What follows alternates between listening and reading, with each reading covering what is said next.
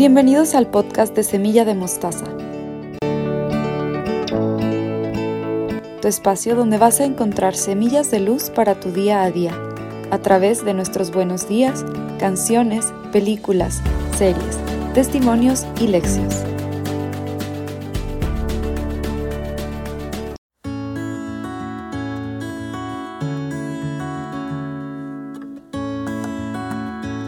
El día de hoy inauguramos la sección de Lección Divina. Meditaremos el Evangelio del domingo ayudados por distintas personas que nos iluminarán con sus reflexiones el pasaje de la palabra de Dios. Hoy nos acompaña el salesiano diácono Samuel González. Según como esperamos, así somos. Comenzamos este nuevo recorrido litúrgico casi como terminamos el anterior, con anuncios catastróficos sobre el final y la esperanza de la venida del Hijo del Hombre. ¿Qué tienen de parecido el final del año litúrgico y el comienzo de uno nuevo? ¿Qué acontecimiento hace que sean semejantes? ¿Qué actitud se nos invita a vivir en ambos tiempos? Creo que lo que hace semejante el fin y el comienzo de cada ciclo en la liturgia es la venida del Hijo del Hombre.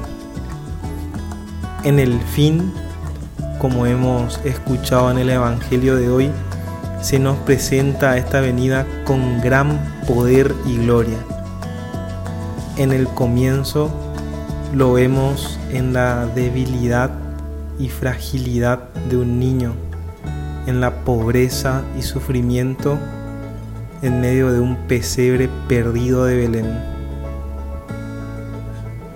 Ambas venidas, la gloriosa y portentosa, la frágil y sufrida, nos invitan a cultivar la misma actitud, la esperanza.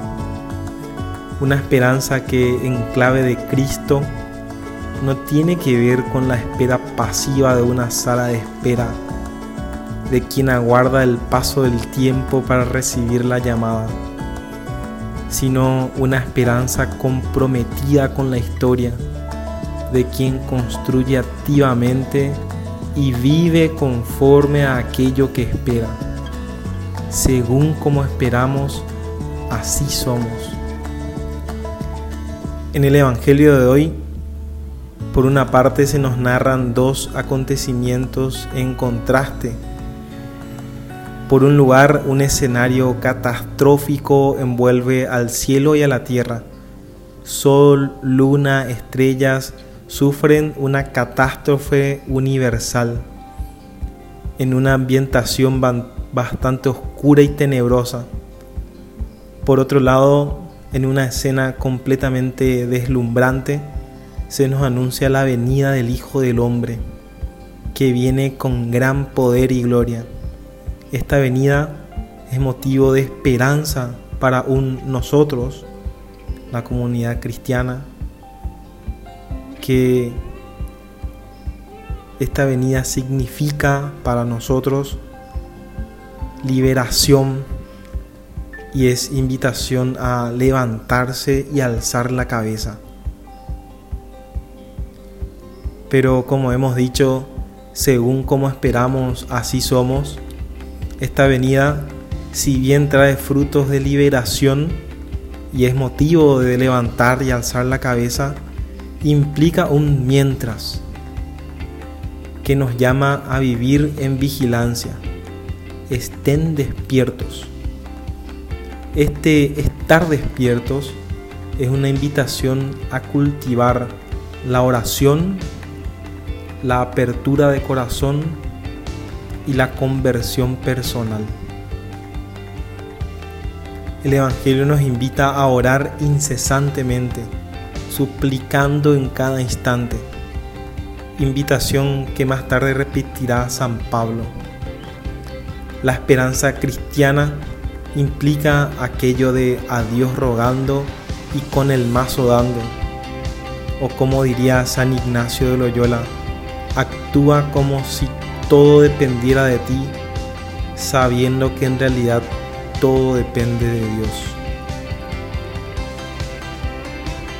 La segunda invitación es la apertura de corazón. Hemos escuchado, tengan cuidado de no dejarse aturdir por los excesos. Otras traducciones afirman que no se os embote la mente, que no se embote su corazón. Los corazones no deben tornarse pesados. El verbo que utiliza el Evangelio es el mismo que utilizamos normalmente cuando nos referimos a una digestión difícil, cuando tenemos acidez o pesadez de corazón, nos cerramos al paso de Dios, a la venida del Hijo del Hombre en nuestra vida cotidiana. Dios pasa, Jesús se hace presente, pero nuestro corazón está cerrado a su paso, a su presencia. Necesitamos que, como a los discípulos de Maús, nos abra los ojos y nos haga arder el corazón. Nuestro corazón arde, no se hace pesado cuando volviendo a la primera invitación cultivamos la oración. También cuando estamos disponibles para servir a los demás, sobre todo a los pequeños y a los pobres con quienes Jesús se identifica.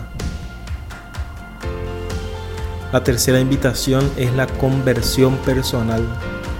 El Evangelio dice, tengan cuidado de no dejarse aturdir por los excesos, la embriaguez y las preocupaciones de la vida. La embriaguez tiene aquí un sentido propio en primer lugar, pero también un sentido amplio una vida de desorden y exceso.